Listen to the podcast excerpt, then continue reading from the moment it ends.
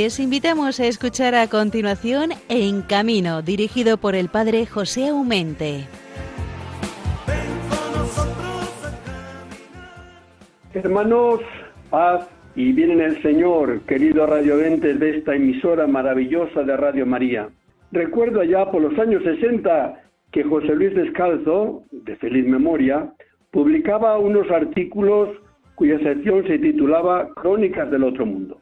Un día habló de su experiencia en los días que estaba pasando en la trapa de venta de baños, para él otro mundo. Uno de esos días se ve que el abad había salido fuera del convento con él y habían vuelto por la tarde, muy tarde. Entonces José Luis le dice al abad, supongo que mañana no se, levanta, no se levantará a las 3 de la mañana con la comunidad, tendrá que dormir un poco, levantarse un poco más tarde. A lo que el bueno del abad le contestó, no, no podría hacerlo. No veo la hora de levantarme para ir a saludar a la señora. Han pasado muchos años y esa frase del abad la sigo recordando. Levantarse temprano, muy temprano, aunque haya dormido muy poco, por el gusto de saludarle a ella, a la señora, a la Virgen. ¿Cómo no saludar gozosamente, pues, a la señora de esta casa de Radio María? ¿Cómo no? Estamos en el mes de mayo, estamos en el mes a ella dedicado, pero es que estamos en su radio. Por eso la saludamos. La saludamos con gozo, cómo no. Ahí elevamos nuestros ojos y con la sencillez le pedimos que proteja a todos los que hacen posible el milagro de esta radio que va escuchándose de acá para allá, que ya no sabe de lenguas, de idiomas, de culturas, porque se está haciendo presente en toda la tierra. Ayer hemos tenido la fiesta de la Virgen de Fátima y la verdad He gozado como un niño con zapatos nuevos. Nunca debemos de ser mayores ante la presencia de la Virgen. Debemos sacar lo mejor de nosotros mismos, porque debemos sacar ese niño que todos llevamos dentro. Solamente así, hermanos, saborearemos toda la ternura que está que esta buena madre del cielo derrama sobre cada uno de nosotros. Hoy vamos a tener con nosotros a doña María del Pilar Álvarez, una gran artista que ya tuvimos con nosotros la suerte en el último programa, la recordáis, ¿verdad? Pues hoy está con nosotros. La verdad que esta experiencia de dos programas seguidos, la misma persona no la hemos tenido, pero es que el otro día se nos, quedó se nos quedaron tantas cosas en el tintero que le agradezco de corazón que también ha aceptado estar esta tarde, esta mañana con nosotros. De verdad, es una gozada ver la vida de un artista, sus peripecias, sus aventuras, su dedicación plena a su trabajo y a su familia, que es lo principal. El riesgo es menos riesgo cuando se ensaya bien y cuando sabes lo que tienes que hacer, lo tienes que hacer bien como si fuese la primera vez. Seguramente que el relato que nos va a hacer esta, mañana Pilar, María del Pilar, ¿eh? Aunque la llaman Pili, pero bueno, para nosotros María del Pilar, que es tan bonito también este nombre y nos evoca tantísimo a los españoles por ese sagrado lugar que está en Zaragoza.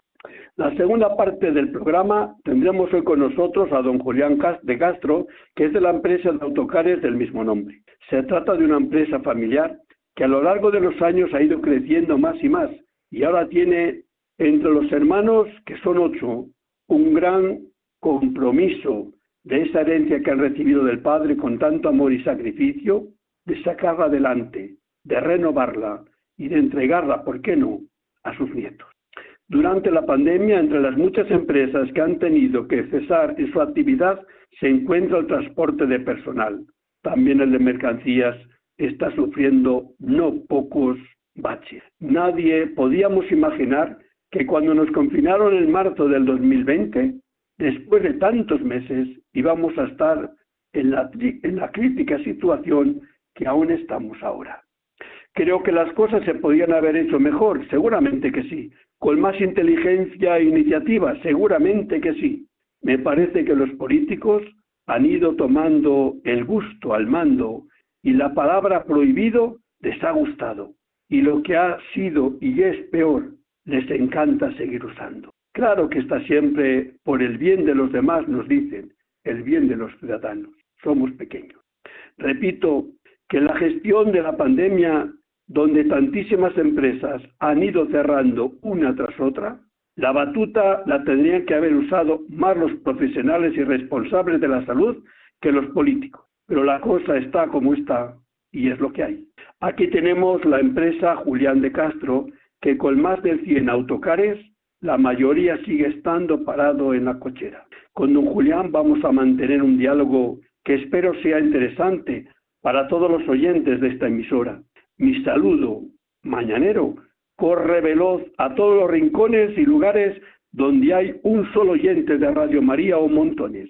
A ellos, completamente a ellos, individualmente a cada uno, imparto de corazón mi, mi bendición, que es la bendición del Señor, que es la misericordia de Dios nuestro Padre y toda su ternura de madre que nos da y nos brinda la Virgen. Daos todos pues por saludados. Y muy particularmente yo como siempre quiero saludar a aquellos que en estas horas madrugadoras van conduciendo algún vehículo. Nos encomendamos a la Virgen Santísima de la Prudencia para que vele con nosotros y a nuestro patrono San Cristóbal, que ellos nos acompañen para que lleguemos felizmente cada uno a nuestro destino y podamos proseguir la, la, vida sin ningún problema, sin ningún sobresalto. El programa de hoy pues va a ser sumamente interesante. Yo creo que merece la pena, hermanos, que nos quedemos un ratito con nosotros.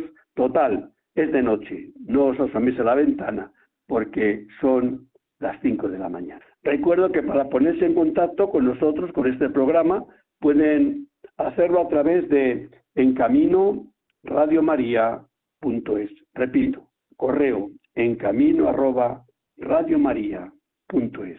Hermanos, comenzamos.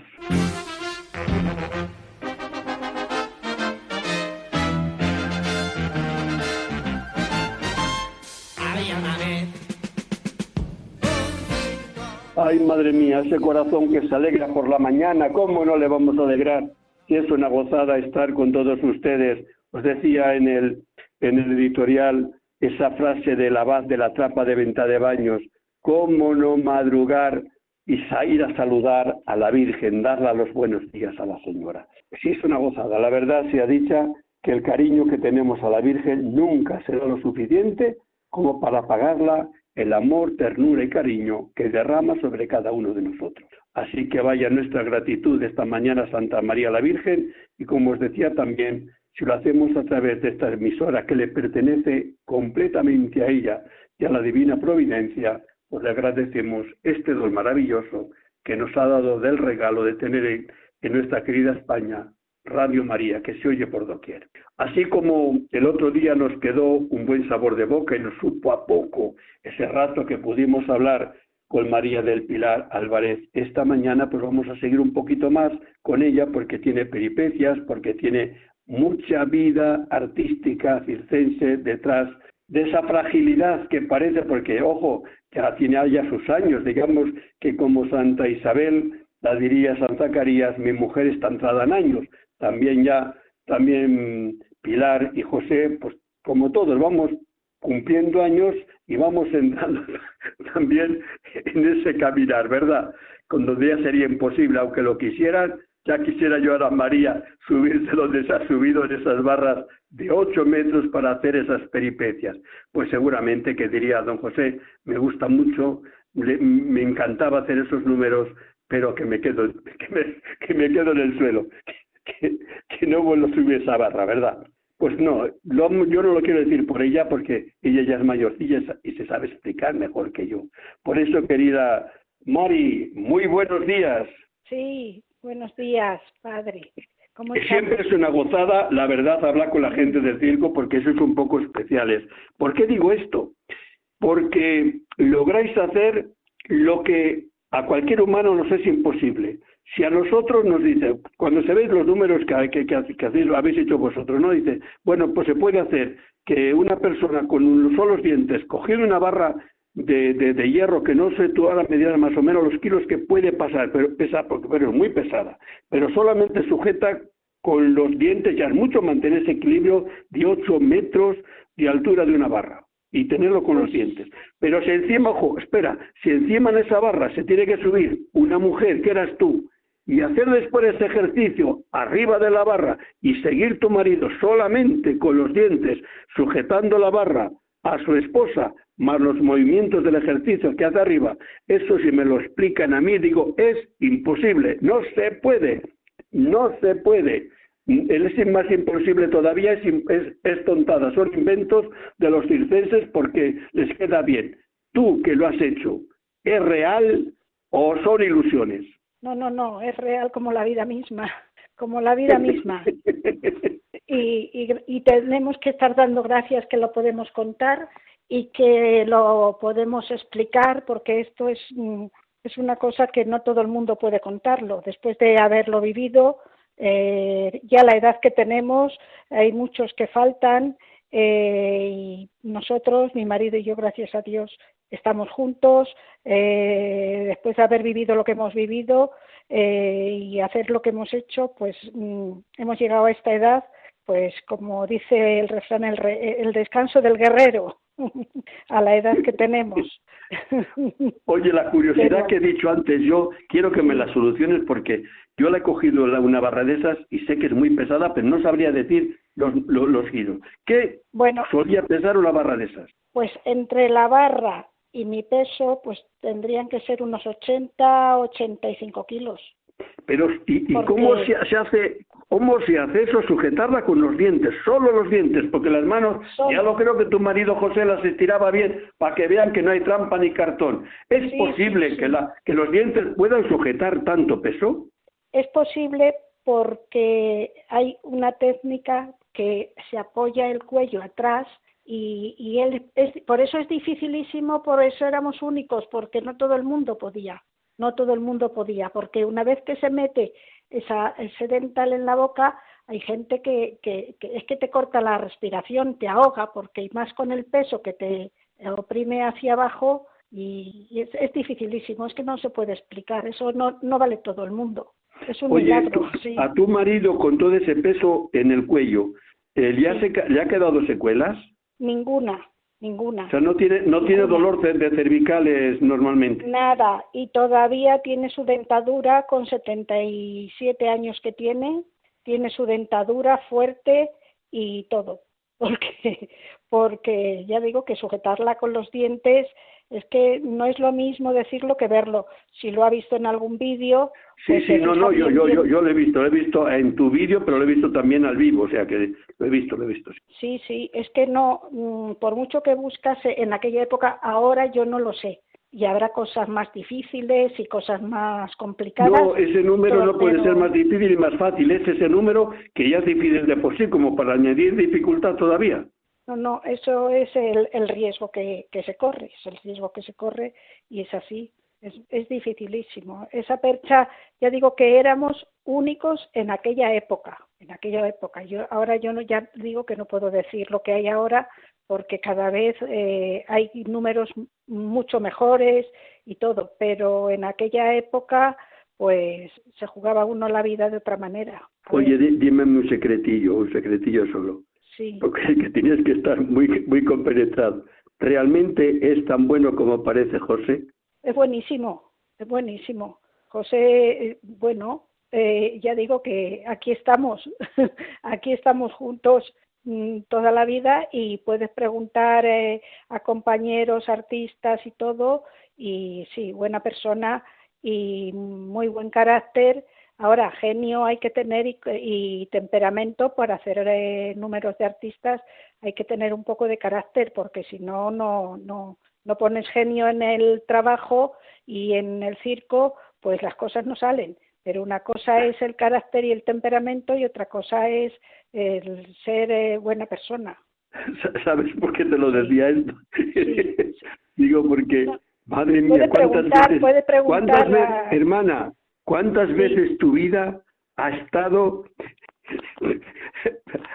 no solamente sujeta con esos dientes, que había faltado decir, a esta me la cargo en un momento.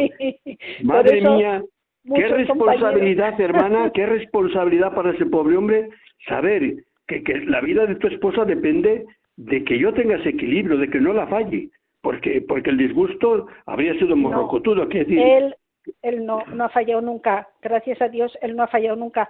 A mí me ha fallado, pues me ha fallado los lumbares, la columna porque de las caídas, pues te fallan eh, dando gracias a Dios de que no me ha pasado nada, pero te quedan secuelas, que por ejemplo estábamos trabajando con Triberti en Austria, eh, estaba subiendo las perchas y me dio un dolor a mitad de subir que me quedé de la cintura para abajo paralizada y me tuve que bajar a fuerza de brazos porque me dio un dolor en la columna o la parte de la médula que me quedó la mitad de la, de la, del cuerpo eh, me quedó paralizado y tuve que bajar a fuerza de brazos y caer al suelo redonda y no pude seguir trabajando porque me dio como un como una, especie de calambre y me quedé paralizada. Luego se me fue pasando, pero eso me pasó en, mismo, en la misma pista trabajando. Pero todo son consecuencias pues de los golpes, eh, luego me cuelgo del cuello, la columna también sufre, eh, quieras que no, pues oye, eh, hay que agradecer que está uno aquí, pero las secuelas hay, hay secuelas, porque son números de, que se hay que hacerlos cuando uno es joven y, dando gracias, porque yo tengo conocimiento de personas que haciendo, por ejemplo, cosas más sencillas o más baja altura, eh, una mala caída se han quedado en una silla de ruedas. Entiendo eso que se Oye, Mari, eh, explícanos en qué consiste lo de persas, porque es que es para que se den cuenta el riesgo y la belleza al mismo tiempo del número, porque era bellísimo. La gente, eh, cuando yo estaba arriba, en la misma percha de los dientes, eh, yo veía al público y veía las caras. Y no respiraba. yo veía las caras de la gente que mm, se echaban la mano al cuello. Se debía de poner a José el cuello como hinchado. Al tener el dental puesto en la boca, se le debía de hinchar el cuello de tal manera que la gente, yo desde arriba, que veía al público y iba dando un giro sobre sí mismo, yo veía al público que se quedaba como, como asombrado, como diciendo, pero este hombre, ¿qué, cuello tiene? sí, sí, era, bueno, ¿a qué?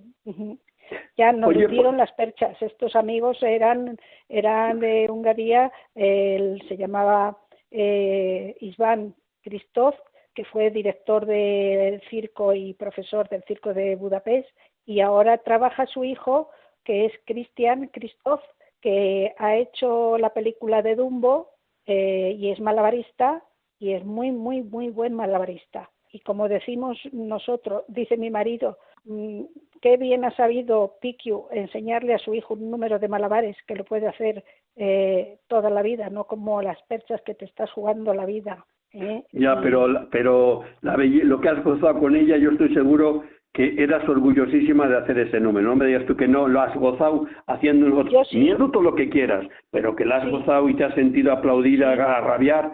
Y vamos, yo creo que, que te ha dado muchas satisfacciones de ese número. Unas satisfacciones grandísimas, pero muy grandes, pero muy grandes porque yo eh, era joven, eh, estaba ágil y, me crecía, me crecía ante la adversidad, me crecía porque disfrutaba de lo que estaba haciendo. Claro, no piensas, ahora lo piensas y dices, madre mía, que yo hiciese eso, pero, pero entonces no pensaba y lo disfrutaba un montón, disfrutaba un montón. Mira, en Portugal, eh, en el Coliseo de Lisboa, el Coliseo de los Recreos, eh, es un circo estable y tienen costumbre de cuando hay una atracción que gusta mucho, encienden las luces laterales, todo el, círculo de luces, es como el circo Price, ¿no? Entonces, eh, nosotros estuvimos no sé cuánto tiempo, estuvieron aplaudiéndonos la gente y, y, eh, nos metíamos para adentro y el presentador nos sacaba para afuera porque la gente de pie no paraba de aplaudir y estuvimos, no sé, los minutos,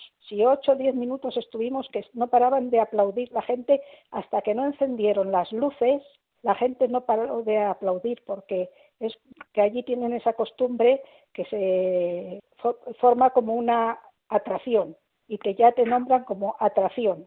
De todas maneras, digo, Mari, el aplauso para un artista es la vida, es la vida. Pues sí, sí, sí, sí, sí, claro, claro, claro, yo no pensaba en otra cosa y, además te gustaba, te gustaba y te, y te da satisfacción. No piensas en otra cosa en hacer tu trabajo y, en, todo, en todo el, número. Así que eso, y, y, luego en Francia, padre, que estuvimos un día en cada pueblo con el circo Amar, un día, un día, un día, un día, un día. Por las mañanas había dos mm, demontadores, unos montadores para montar y por la noche a desmontar otros. Hacíamos dos espectáculos, el de por la tarde y el de por la noche, y desmontaban el circo de viaje. Al día siguiente en otro pueblo. Así durante un año, un día, un día, un día, un día en cada pueblo.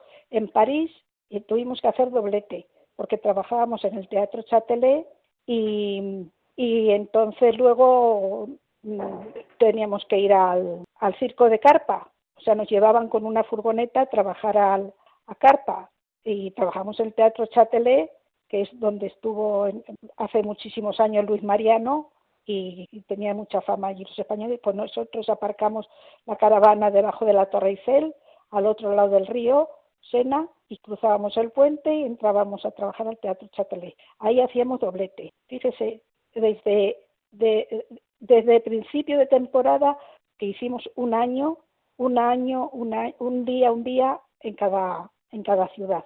Eh, digo que la vida del artista, de, un, de, circo, vamos, es una vida sumamente sacrificada porque solamente vives para eso. Es que solamente se vive para el circo. No hay, no, hay vuelta de hoja. Televisión, no teníamos televisión y no nos hacía falta ni la echábamos de menos porque no parábamos. Y en Francia, eh, es más, acomodábamos antes de empezar a trabajar ayudábamos a acomodar a la, a la gente que, entraba. O sea, quiero decir que, y luego aquí con Ángel Cristo me solicitó también de que si podía trabajar los elefantes y también trabajé con los elefantes de Ángel Cristo porque me pidió el favor y, y, me ponía debajo del elefante, el elefante se tumbaba encima de mí, apenas me rozaba, pero bien, bien. Yo era, me, eh, me adaptaba todo. María del Pilar, para todo un nombre completo, ¿eh? para ir terminando ya este tan bonito, madre mía, hablaríamos de esto todo, todo, el día. Pero digo, para ir terminando, eh, eh, el circo es verdad que te ha pedido mucho, te ha exigido mucho, pero dime la verdad, ¿qué ha hecho feliz? ¿Que ha merecido la pena meterte en este mundillo del espectáculo circense?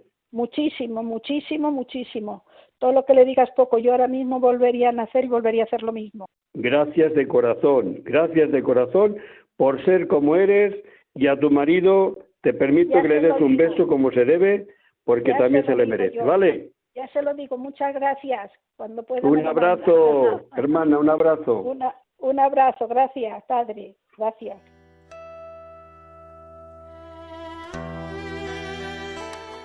Oh Señor, que con tu bondad y omnipotencia gobiernas el destino de toda tu criatura.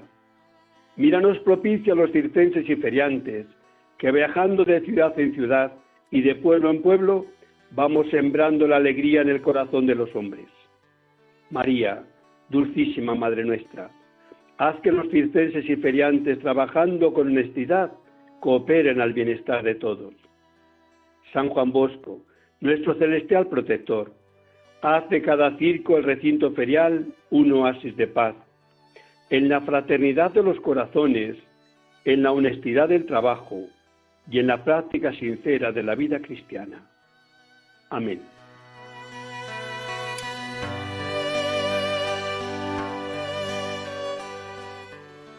Bueno, hermanos, estamos en el mes de mayo. Sabes que en el mes de mayo siempre Radio María hace una campaña muy especial para sensibilizar nuestra, nuestro compromiso con la radio de la Virgen. Yo creo que es un milagro, yo siempre digo que es un milagro diario, que se va multiplicando año, tras año, decir, que una emisora sin ninguna propaganda, sin ninguna eh, subvención de nadie, resulta que con la limosnilla y la aportación de, de todos ustedes o de todos vosotros, por cierto, gracias a Dios, va saliendo adelante. Así que gracias de corazón de lo que estáis aportando y ciertamente también de lo que está todavía por aportar.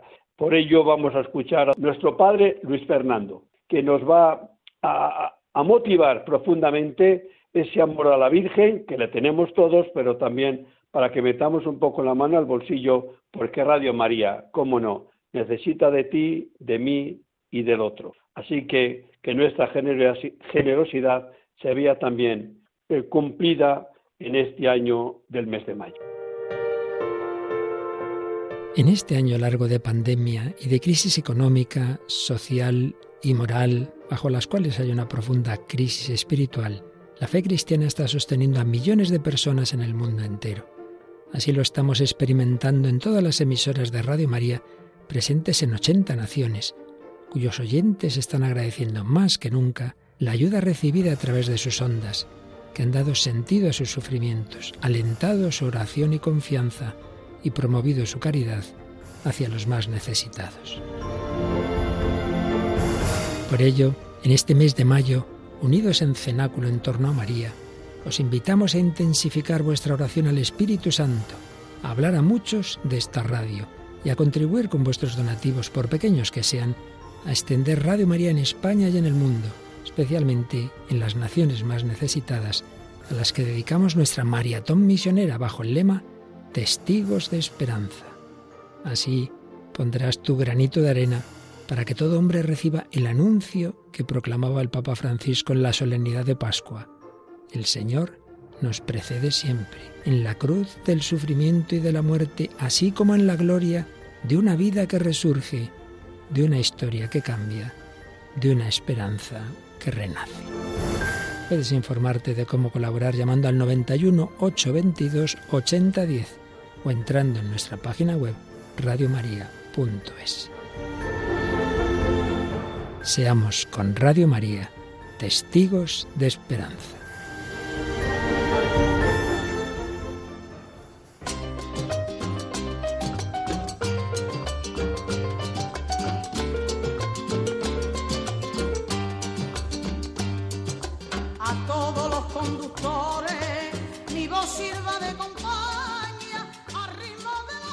Bueno, con el ritmo de San Cristóbal, nuestro patrón, tan divino que dice la canción, terminamos de escuchar a, es un genio, ¿eh?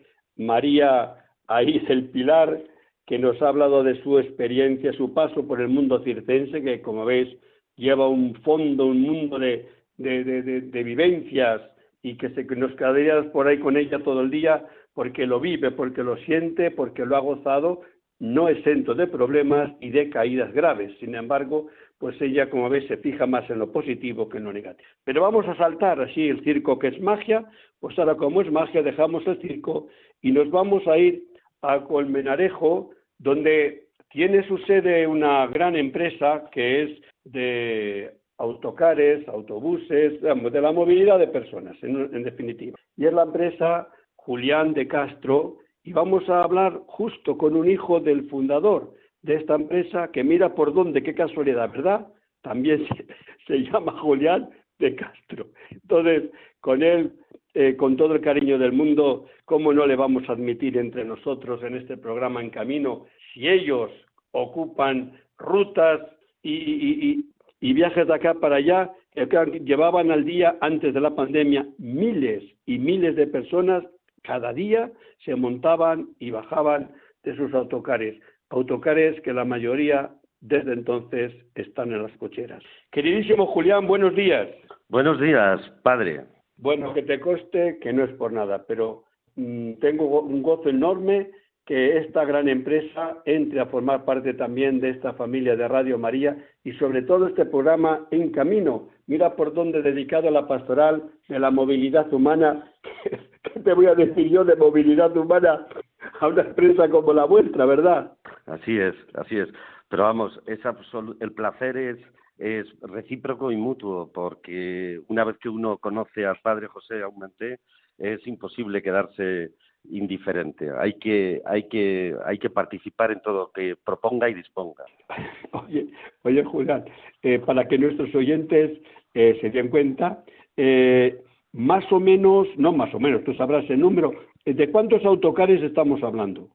Actualmente y a pesar y después de la crisis, estamos hablando de 131 autocar y lo más importante, 249 familias alrededor de ellos y ellos alrededor de esas 249 familias, que es el capital, el activo humano más importante y que nos enseñaron nuestros padres el que más hay que cuidar junto con nuestros viajeros.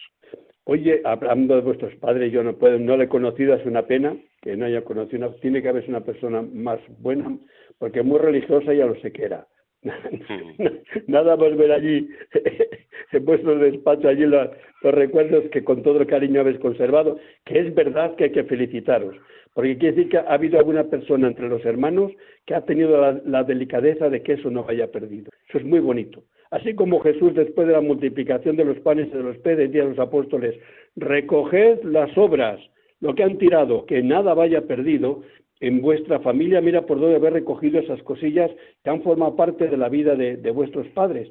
Yo creo que eso os honra, eso os honra.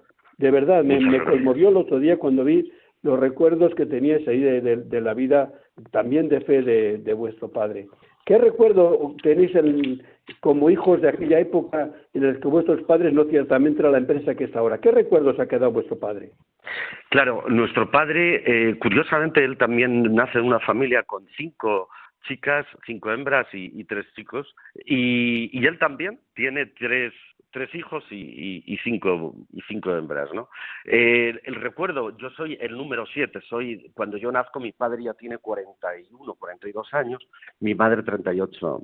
Los pequeños dicen que son los los últimos en nacer eh, y los primeros en, en, llorar. Y hay algo así, ¿no? Porque se nos fue relativamente pronto, ocho años a mí y a mi hermano Antonio con 25.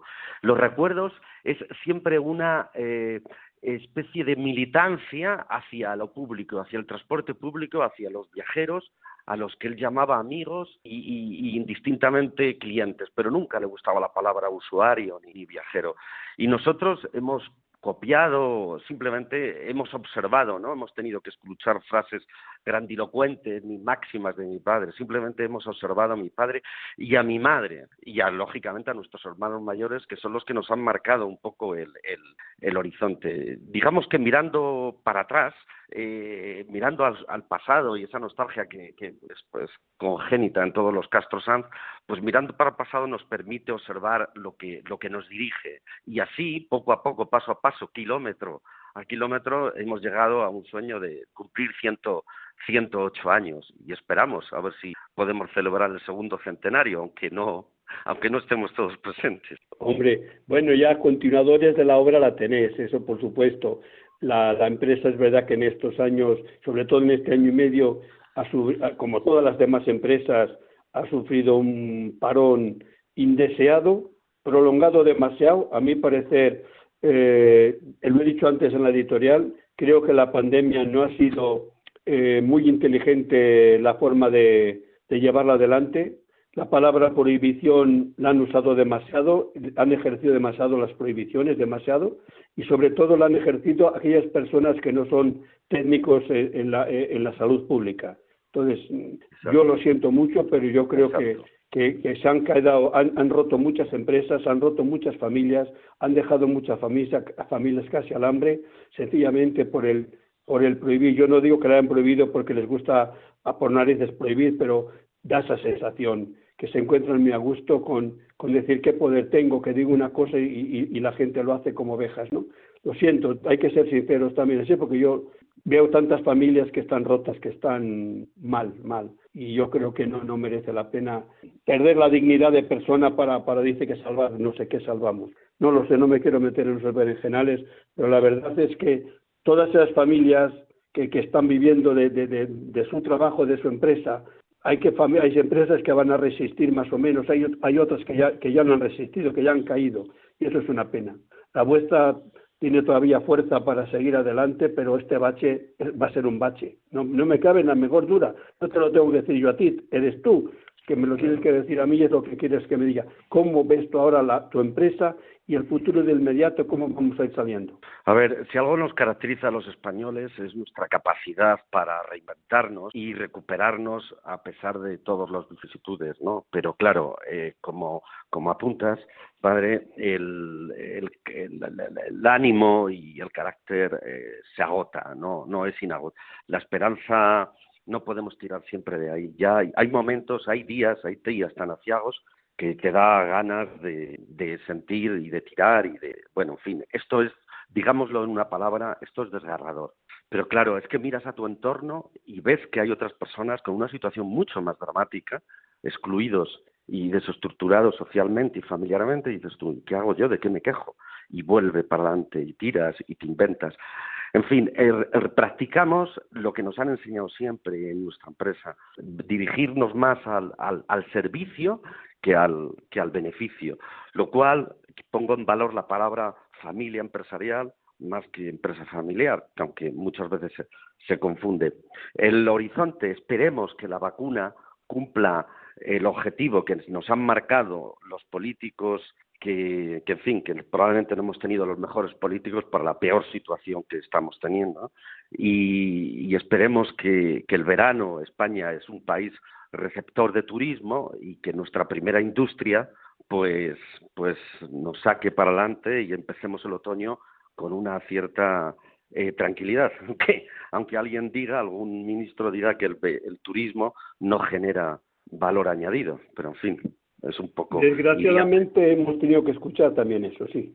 Sí. Pero que eh, digo desgraciadamente porque a él sí que, le, sí que la política le ha, le ha llevado beneficios, ¿para qué nos vamos a engañar? Que claro. escucha, la, a diario, cuando la empresa funcionaba al 100% con la libertad de hijos de Dios, que era que cada uno saque su trabajo adelante con dignidad y con esfuerzo, sí, cuando las cosas no estaban con la pandemia, las prohibiciones de que hay que hacer, que, eh, no que hay que hacer, hay que consultar no sé cuántos eh, boletines, eh, normalmente me quedó asombrado la cifra que me diste que más o menos movíes de, de viajeros eh, al día. ¿Me lo puedes decir públicamente? Sí, claro que sí. Además, como son datos, porque somos una empresa concesionaria, estos son datos oficiales. Al día transportamos una media de 25.000 personas. Estoy hablando en época precrisis. Actualmente estamos en unos 16.000, 15.000 personas en, en, a lo, eh, diariamente. Vamos. Claro, pero es que dice, si, si tú te imaginas que, vuestros autocares al día mueven una, movían unas 25.000 personas, es decir, que una ciudad de unas 25.000 personas, que se ve ser muchas, y no se ha visto así aquí juntas, juntas, una, una detrás de la otra, pero tiene que ser un montón. Digo, pues todas esas personas, mis autocares las mueven cada día. Eso es una responsabilidad eh, inmensa, hermano. ¿Sois conscientes de la responsabilidad que tenéis? Absolutamente.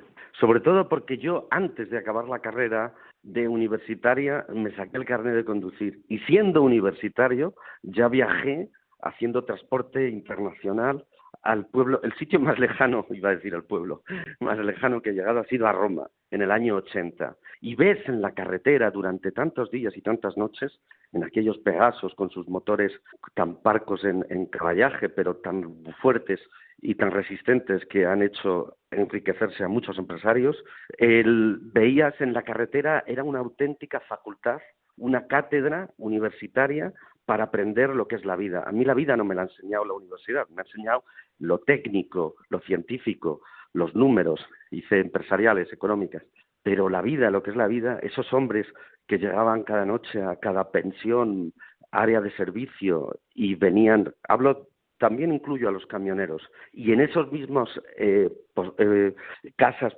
de, carretera, gasolineras, se enteraban, les daban la noticia, esto lo he visto yo, oye, que el, el del Barreiros que se baje, que le llaman, que le llama la de la, la señorita, la camarera, que han llamado a su mujer y le ha dicho que es padre. Y así es como estas personas se enteraban, no había teléfonos, evidentemente, y llamar por teléfono era carísimo, se llamaba conferencia, ¿no? Y se enteraban de las noticias buenas y de noticias malas, y tenían, y no valía decir que tengo mis días libres, y tenían que continuar, estoy hablando de una anécdota que vi en Los Monegros, y continuar rumbo a Alemania. Esa gente de la carretera para mí merece todo, todo mi respeto. Mira, yo tengo muy buenos amigos camioneros, muy buenos amigos conductores de, de, de, de autocares, de excursiones. Yo, yo mismo he hecho bastante, muchísimas excursiones. He sido una persona viaja, viajera me ha gustado siempre llevar a, a los parroquianos de, muchas excursiones internacionales. Todos los días, todos los años hacía una. Bueno, pues recuerdo de las primeras que hacíamos a Roma o a Francia o, o a por, hemos ido por todo el mundo. Bueno, pues los pobres conductores es que se entregaban a la causa, es que es que no eran unos empleados o dueños del autobús, el que me daba igual, que, que, quiere hacer un trabajo que le da un beneficio. Es que era un hermano para mí, era un compañero para mí, era un... me daba, daba la vida por mí, que, que yo había que cosa, pero que es que no había una relación entre el que les había contratado y el... Y el no, era una y sigue siendo, gracias a Dios, siguen siendo de una relación de, de, amigos, de, casi de hermanos, porque tengo una capacidad de mantener las amistades con mucha facilidad. O sea que mm, quizás sea una virtud o no lo sé, pero hago poco esfuerzo de tener amigos, ¿no? Pero lo que te voy, estas personas, tú que estabas diciendo una cosa, te puedo decir que no han visto crecer a los niños, que no han educado a los hijos. Y el colmo de los colmos, que se muere la madre de uno, de, del que iba conduciendo el autobús, que era el amo del, del autobús, él estaba todavía por Italia, dando vueltas con una excursión de Italia, y yo fui a enterrar a su madre a un pueblo de Palencia, y él no pudo venir al entierro de su madre porque no podía dejar a la gente tirada en Italia. ¿Sabes lo que significa una persona que mi madre la están enterrando, que se ha muerto mi madre y yo tengo que hacer primero la gente que tienes con discusión la puedes amargar la vida, por lo cual te lo tienes que tragar tú y los demás no tienen por qué saber que tú estás llorando ese día porque tu madre se ha muerto o la, van, la están enterrando. Y eso significa un dominio de sí mismo increíble, increíble. Y, esa gente, vosotros, los conductores, sobre todo cuando vais en viajes internacionales, sé que sois así. Sois geniales, sencillamente entregados a la causa. Y hay que valorarlo, hay que valorarlo muchísimo. Al menos yo, yo os valoro un montón. Muchas gracias. Ese me hizo llorar a mí aquello, ¿sí? Pues nada, hermano, yo lo que quería es sacar este tema de, de, un servicio público y estáis haciendo maravilloso, que os dejen trabajar y que ganéis el, sueldo de estas familias que, que, dependen de vosotros con dignidad. Sí, sí, yo creo que la gente tenemos iniciativa, más que la gente que, que sabe que termina el mes se van a cobrar porque tienen un puesto en, en la administración.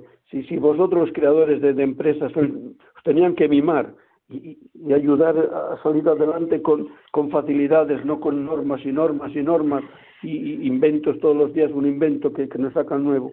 Pero, ¿Qué razón tienes? ¿Qué razón tienes? De hecho, hay cuántas empresas familiares han tirado la toalla y se han desaparecido de este sector al que está tan criminalizado y tan eh, salvajemente eh, esto iba a decir intervenido, ojalá fuera intervenido para mejorar calidad, intervenido de otras formas no declarables, de forma y manera que, que van desapareciendo y van viniendo empresas, grupos, fondos de inversión, capital riesgo de otros países y van quitando el arraigo, el desarraigo este que nos están provocando, donde la empresa familiar de transporte por carretera ha capilarizado todos los pueblos. No había pueblo de España que no hubiera un transporte con mayor o menor frecuencia, pero, pero había una conexión con el entorno inmediato para comunicar las personas, porque el transporte genera economía, la economía es vital, si no, no hay movilidad, no, no hay, hablo en todos los aspectos, movilidad de las personas para ir a trabajar y movilidad de las mercancías para transportar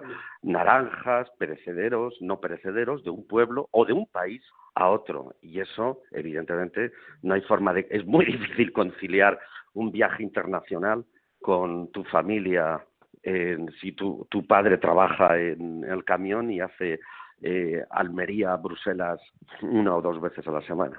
Venga, hermano, que el tiempo que la radio se nos marcha y ya lo siento porque podríamos estar hablando horas, ¿verdad?, de este tema que a mí tanto me emociona y, quiero.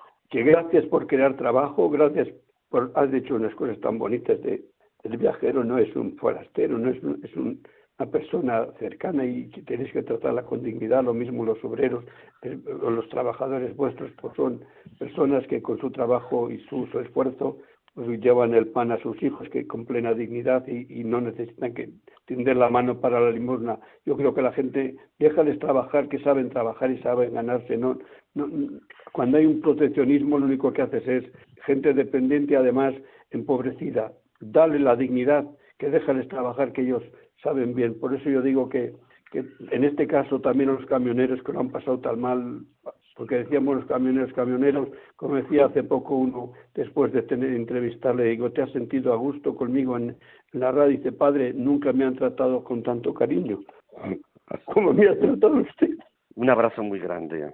Oye, salúdame a, todos tus hermanos, a la familia. Así Y lo ya haré. está, que venga, que, que os quiero un montón. Buenos días. Buenos días.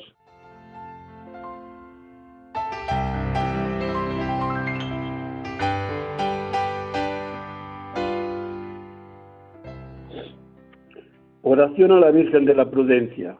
Virgen Santísima de la Prudencia, Señora y Madre mía, al subir una vez más al vehículo y tomar el volante entre mis manos, sé que no es un juego de niños. Por eso, después de silenciar el móvil, me dirijo a ti, Virgen Prudente, para pedirte un buen viaje. Guía mi camino por el cumplimiento de las normas de tráfico, para que con la debida atención y prudencia llegue felizmente a mi destino. Madre, ayúdame a gozar del viaje y a evitar toda clase de accidentes, para bien mío de los que me acompañan o circulan junto a mí. San Cristóbal, patrono de los conductores, ayúdame a conducir con responsabilidad y en las debidas condiciones, no por temor a la multa, sino por amor a Dios y respeto a mi prójimo. Amén.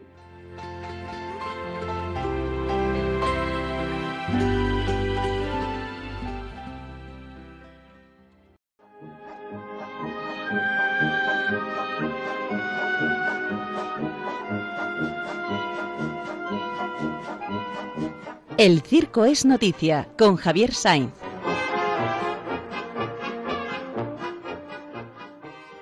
Queridísimo Javier, Hola, buenos días. muy buenos días tenga usted, gozas, gozosos días de este mes de mayo, vísperas de San Isidro, hermano. Claro que sí, el día 15, sin faltar. no puede faltar el día 15, sobre todo. ¿Qué para nos vas a hablar hoy? A ver, ¿de qué nos vas a hablar? Bueno, la noticia cultural de esta semana es que al Teatro Real de Madrid y de toda España, al Teatro Real, eh, un organismo internacional le ha dado el galardón de considerarlo el mejor teatro de ópera del mundo, un organismo internacional y me ha alegrado mucho porque además llevaban queriendo años lograr ese premio, al final pues lo han conseguido afortunada, afortunadamente y con mucho mérito. Bueno, ¿y qué tiene esto que ver con el mundo del circo? Bueno, pues hay una conexión y es que el director artístico del Teatro Real es Joan Matabós, ¿eh? Que es primo y buen amigo de Yenis Matabós. De tal manera que un primo es el director artístico del Teatro Real y el otro primo es el director del Museo Internacional del Circo de Besalú. Y son primos y además buenos amigos, tienen la misma complexión física, porque estos días han salido fotos de todo el staff de gentes que llevan el, el Teatro Real y bueno, no había más que ver la foto y cualquier inexorablemente porque son muy parecidos. No, claro, como eh, hermanos gemelos, pero evidentemente el parecido, eso que llaman la complexión física, es igual. Y también el carácter, porque son muy, muy metódicos y entonces quedan a comer un día al año, ni más ni menos ellos para mantener la, la relación de, de ser eh, primos. Bueno, y entonces esto a mí me ha, me ha alegrado mucho porque yo creo mucho en el admirar. Entonces, ah, qué bien el teatro, el Teatro Real de Madrid, el mejor teatro de la ópera, de ópera del mundo entero. Ah, ¿qué, qué, qué opina usted, padre, de eso de incluir Eh, el digo que admirar? Javier, ahí, ahí queda la idea, ahí queda la idea. Vamos a decir, la, hacemos virtud porque la, la practicamos mucho, porque practicamos más la envidia hacia el, hacia el otro que la admiración hacia el otro. Pero también es verdad que la admiración ojalá sea una virtud, porque es decir, mm, admiro lo que tú tienes y ya lo creo que no es por envidia, sino que me gustaría hacer el camino que haces tú, eh, correr el camino que haces tú, llegar a la meta que has llegado tú, no por envidia, sino por estímulo que me das, el que tú has llegado, que yo también puedo llegar. Creo que va por ahí la cosa, ¿vale? Vale, Hermano mío, que te doy un fuerte abrazo, feliz día de San Isidro Labrador.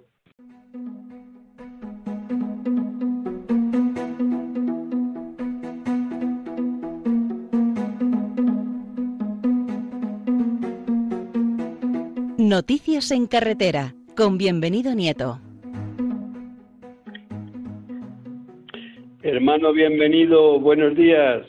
Hola, muy buenos días, Padre Aumente, ¿qué tal? Madrileño de San Isidro Labrador. Hoy es fiesta en Madrid. Felicidades a todas las Isidras, Isidros y sobre todo a todos los madrileños porque hoy es su patrón, un humilde labrador de que se casa con Santa María de la Cabeza y que asienta en la sede de la capital de España, en Madrid, su casa. Y ahí es donde hoy se celebra precisamente esa festividad, pues un poco eh, condicionada por las eh, medidas sanitarias del COVID, pero bueno, eh, litúrgicamente Asistiremos, Dios mediante, luego a la celebración en la colegiata de San Isidro, acompañando a nuestro cardenal, don Carlos Osoro, y ahí estaremos, si Dios lo quiere. Así que muchas felicidades. Y bueno, vamos a comenzar con las noticias, padre. Eh, permítame que haga una, una noticia importante, y es que todavía siguen los ecos y las felicitaciones del premio que se ha dado a don José Aumente Domínguez, que tal vez le conozca a usted algo, ¿verdad, padre? Pues, algo así por la noche. algo, le, digo yo que algo todavía, ¿no? Y en un momento, pues es de reconocer que desde todas las instituciones y televisiones, pues eh, medios públicos y sobre todo privados que han reconocido la labor y ya no tanto a la que lo es, la labor que ha hecho don José eh, a, lo largo de, esos años que lleva como director de la eh, pastoral de la carretera a nivel de la conferencia episcopal, director nacional, sino además importante que sea reconocida la labor de la pastoral de la carretera. Es decir, que muchas veces se conocen que hay asociaciones pues, de todo tipo, privadas, RACE, ADA, eh, no sé cuántas de ayuda en la carretera, y claro, que también esté ahí y que también sea un referente y que sea un modelo la pastoral de la carretera, pues nos tiene que sentir hacer sentir orgullosos, padre. Eh, es lo que hay. Le guste más. Oye, yo creo que lo estamos, ¿eh? Lo estamos, orgullosos de que la iglesia, yo decía, es, debe estar donde están sus hijos y hay muchos hijos que son iglesia, que están en, en, en las vías, llámese calles, llámese carreteras. Y cuando se hace la presentación a los medios de comunicación de toda la labor que hace la Iglesia y esa campaña tan bonita que es la de por tantos, ¿no? Que también nos incluyan, que también es importante, que sepamos que estamos ahí, que es una cosa que estamos haciendo a diario. Y vamos a ir más ya con las noticias, para, porque el tema siempre es, es eh, largo de, hablar y, y muy rico y muy fecundo y además de agradecimiento a, a esas personas que confortan la pastoral de la carretera, empezando por sus directores y luego por todos los delegados de España. Bueno, vamos a ir con las noticias que esta semana nos llaman un poco la atención. Primera, han cambiado desde el día 11 de mayo los límites de velocidad en las ciudades. Una gran polémica que se ha suscitado porque eh, va a ser, por un lado, muy rechazada por las asociaciones de automóviles en el sentido que dicen que tienen un afán recaudatorio y, por otro lado, la referente a la Administración que dice y justifica y fundamenta, primero, que es una armonización de la normativa europea, en segundo lugar, que se trata de dar más seguridad a los más vulnerables, es decir, al peatón y al conductor de vehículo de dos ruedas, fundamentalmente la bicicleta y modernamente a los vehículos de movilidad personal, los patinetes, así como a las motocicletas. Eh, cada uno tiene su parte y esgrime sus razones, como no puede ser de otra manera. Es cierto que nos va a costar mucho adaptarnos a la velocidad de 20 por hora, de 30 por hora y de 50 por hora. Pero sí que es cierto que el número de víctimas que el pasado año, en el anterior 2019, perdieron la vida en el ámbito urbano, repito que estas son velocidades para las vías urbanas, el volumen y el número de personas que perdieron la vida fue algo más del 6% con respecto a los años anteriores y muy por encima de las que se perdieron en las vías interurbanas nos tiene que hacer pensar esto. La vida humana vale lo mismo si es en una carretera o si es en una calle. Y habrá que velar por su seguridad y habrá que velar por su integridad. Por lo tanto, aunque nos cueste, que nos cuesta, que me cuesta, el primero a mí, Juan 8, nos dice el Evangelio Juan, eh, cuando están juzgando a, a, la mujer adúltera, que el que esté libre de pecado, que tire la primera. Pues yo creo que yo no seré quien tire la primera piedra. Segundo, muy importante también, es otra de las polémicas que ha sido durante estas dos semanas y que sigue siendo en estos momentos de actualidad, y es los planes que tiene el gobierno de eh, cobrar el peaje en las autopistas. Es decir, el gobierno sigue defendiendo la propuesta de instaurar peajes en las autovías españolas. No sé cómo se va a ultimar esto, sí que son planes que tiene el gobierno, quizás tal vez un poco eh, impuestos por la Unión Europea. Y hablando de la Unión Europea, es importante que desde el pasado mes de mayo, vamos, el pasado mes de abril, perdón, ahora ya estamos en el mes de mayo, ha habido una modificación en el nuevo etiquetado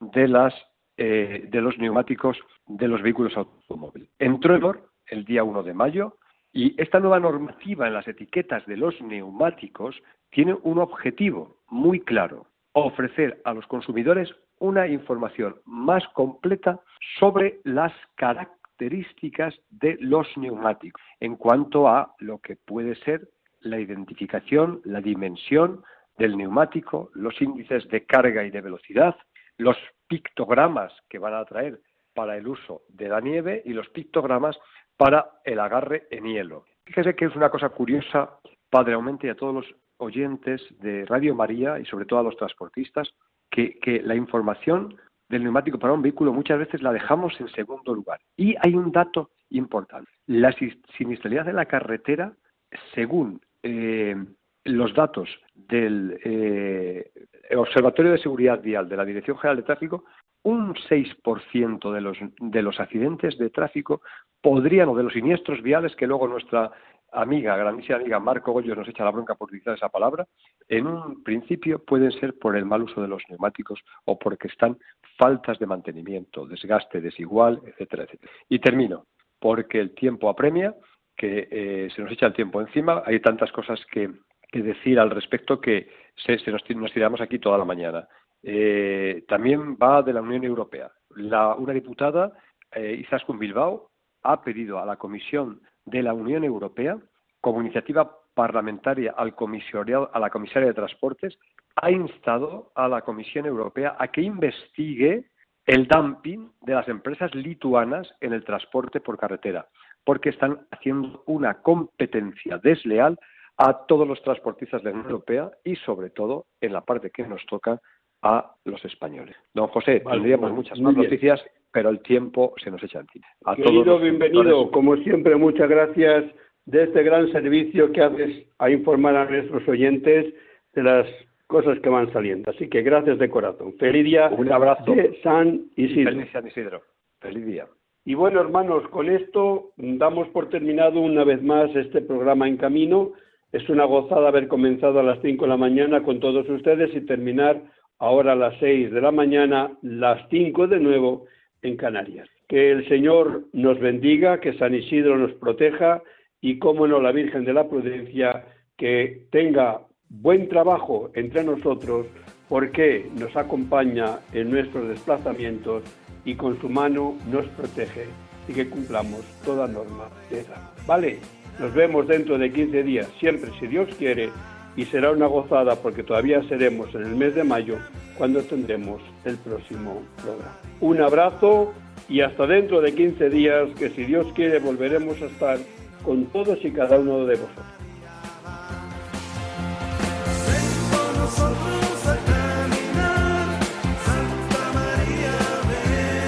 Han escuchado en Radio María En Camino, un programa dirigido por el padre José Aumente.